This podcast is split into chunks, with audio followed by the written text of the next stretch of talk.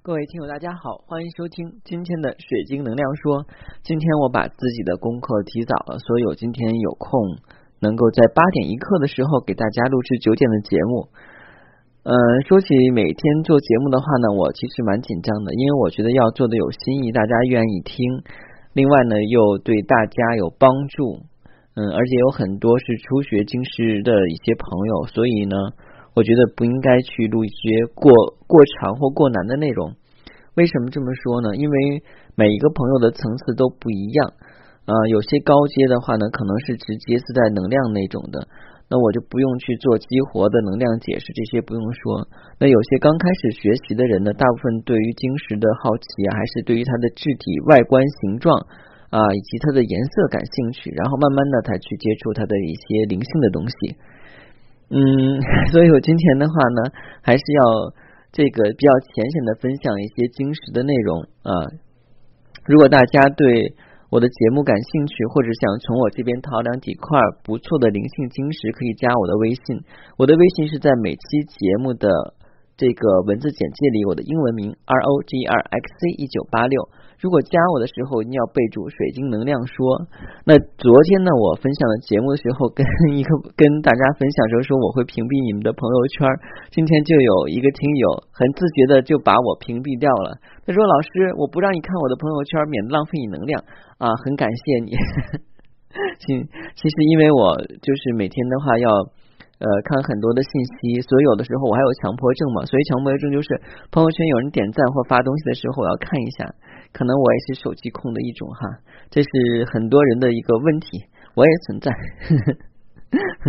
嗯，我们不开玩笑的，言归正传啊，我我想分享今天的内容呢，就是令我恐惧的拉长时。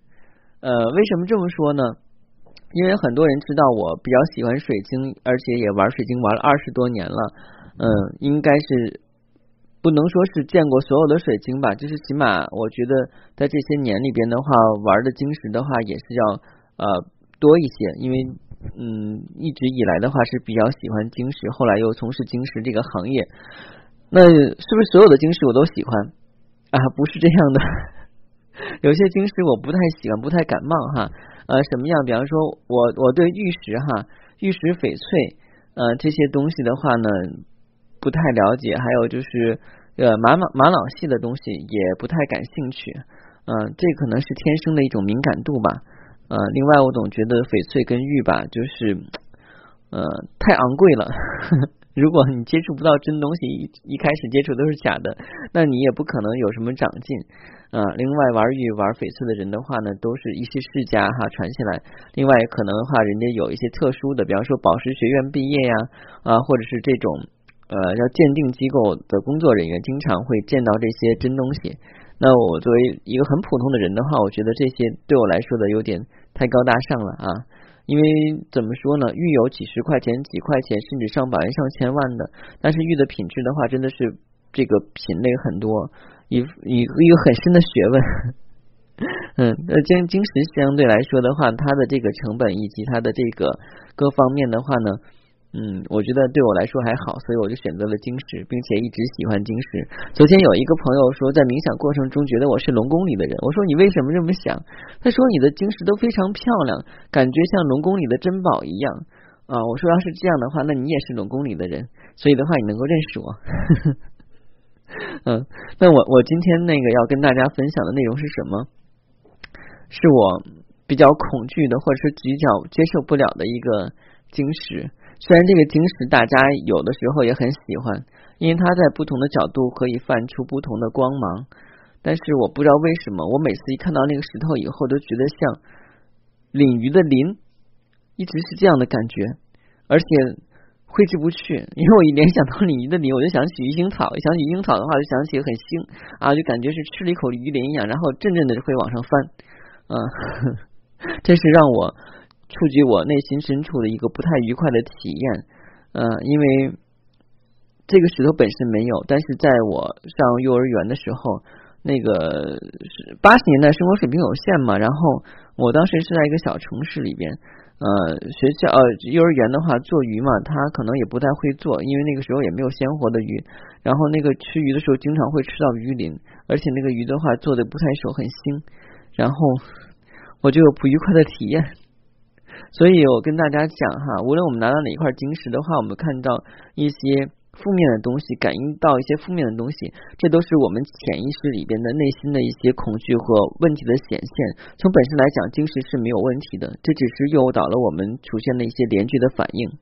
嗯，包括的话，有一些朋友在做晶石的链接过程中的话，会出现一些比较强烈的反应。之前我讲了，看到白水晶簇还没有没有链接，只见到图片以后就会发抖发冷。嗯，这其实就是。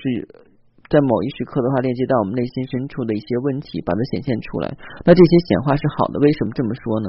就像我们去医院去检查体检身体，我们平时没有什么感觉，但体检以后发现啊三高，那我们是怎么样？就要注视注意饮食，多休息，还要注意运动，对不对？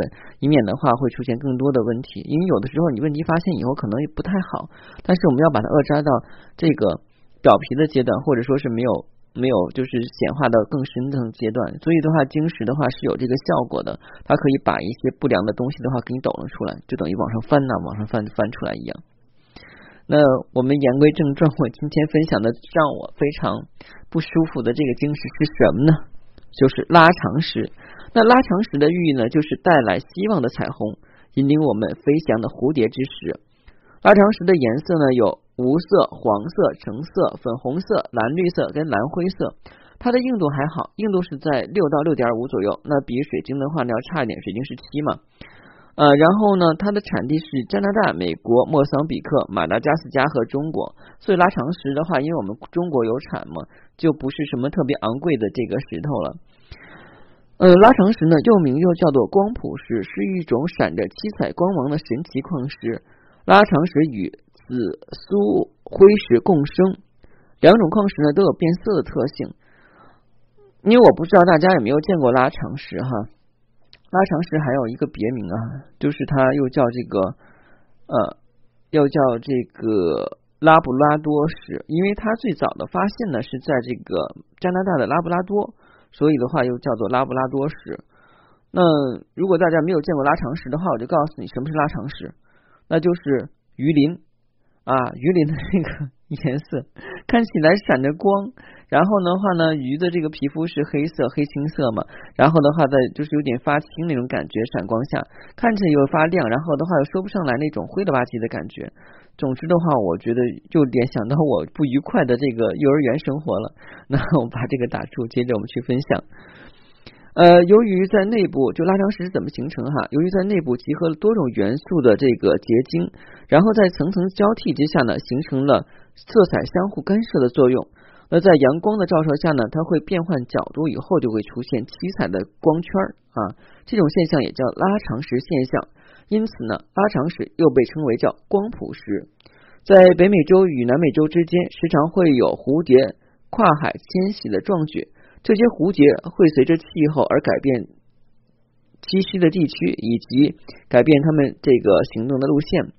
在北美洲有一个传说，有位有一位女神，据说她拥有一千张面具，能幻化成各种不同的生物，甚至是人。这位女神被称为蝴蝶女神，会带领所有的蝴蝶迁徙，而她与这些蝴蝶在途中休息的时候呢，就变生成了拥有了这些。啊，就变在休息之处呢，就变产生了这美丽的拉长石。所以在北美洲呢，如果能拥有这些美好的疗愈石呢，就象征的代表了得到了女神的祝福，甚至可有机会成为一个族群的一族之长。啊，这个故事好像还是跟北美洲有关系的哈，跟我们中国没有什么关系。那拉长石呢？它有什么作用呢？首先来讲，它能够吸收负面能量，但是我没有感觉到，我一看拉长石就不舒服啊。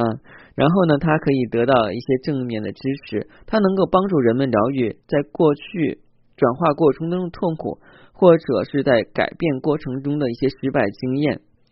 嗯，说起拉长石的话，很多人的话喜欢把拉长石做成吊坠或者做成刻面的东西哈。一般的话，做成项链或者是做成那种圆蛋面的拉长石就比较多。那拉长石的话呢，它跟月光石容易闹混，因为拉长石跟月光石的话看起来蛮像的。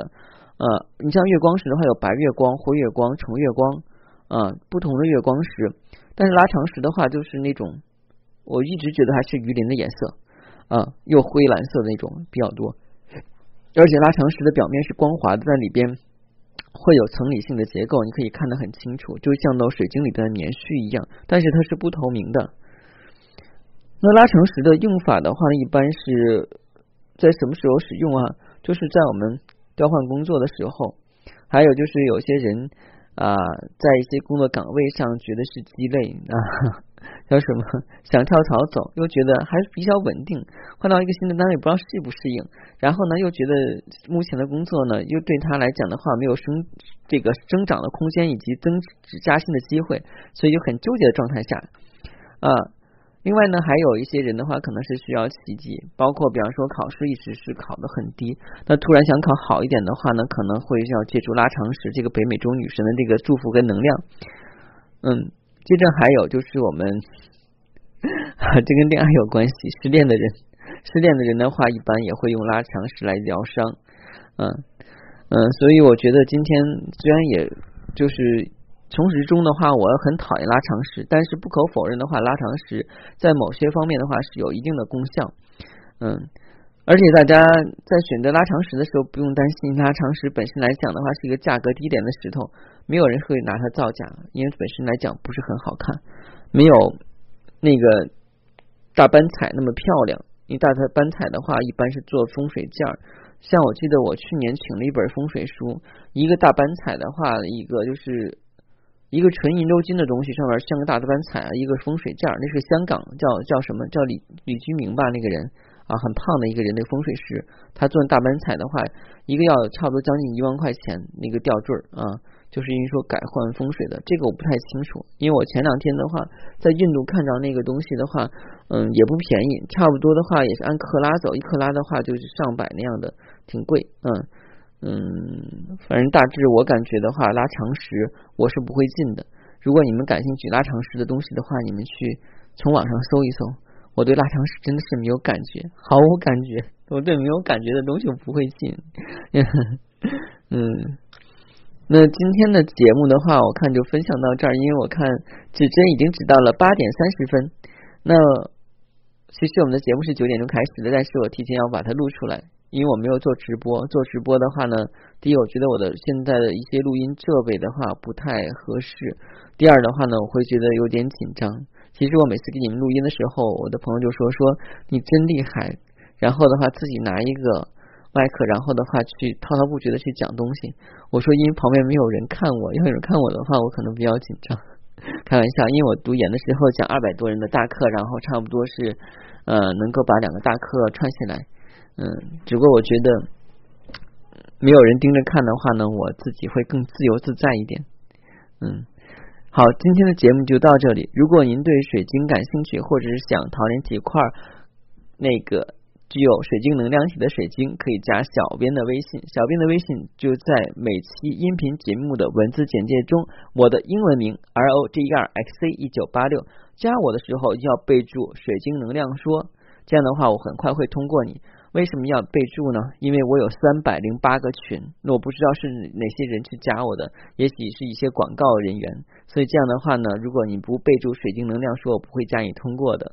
好，谢谢大家，感谢各位水晶听友对我的支持，也感谢那些一直以来的话呢，从我这边购买零星水晶的朋友啊，祝福你们，祝福各位。好，谢谢大家，再见。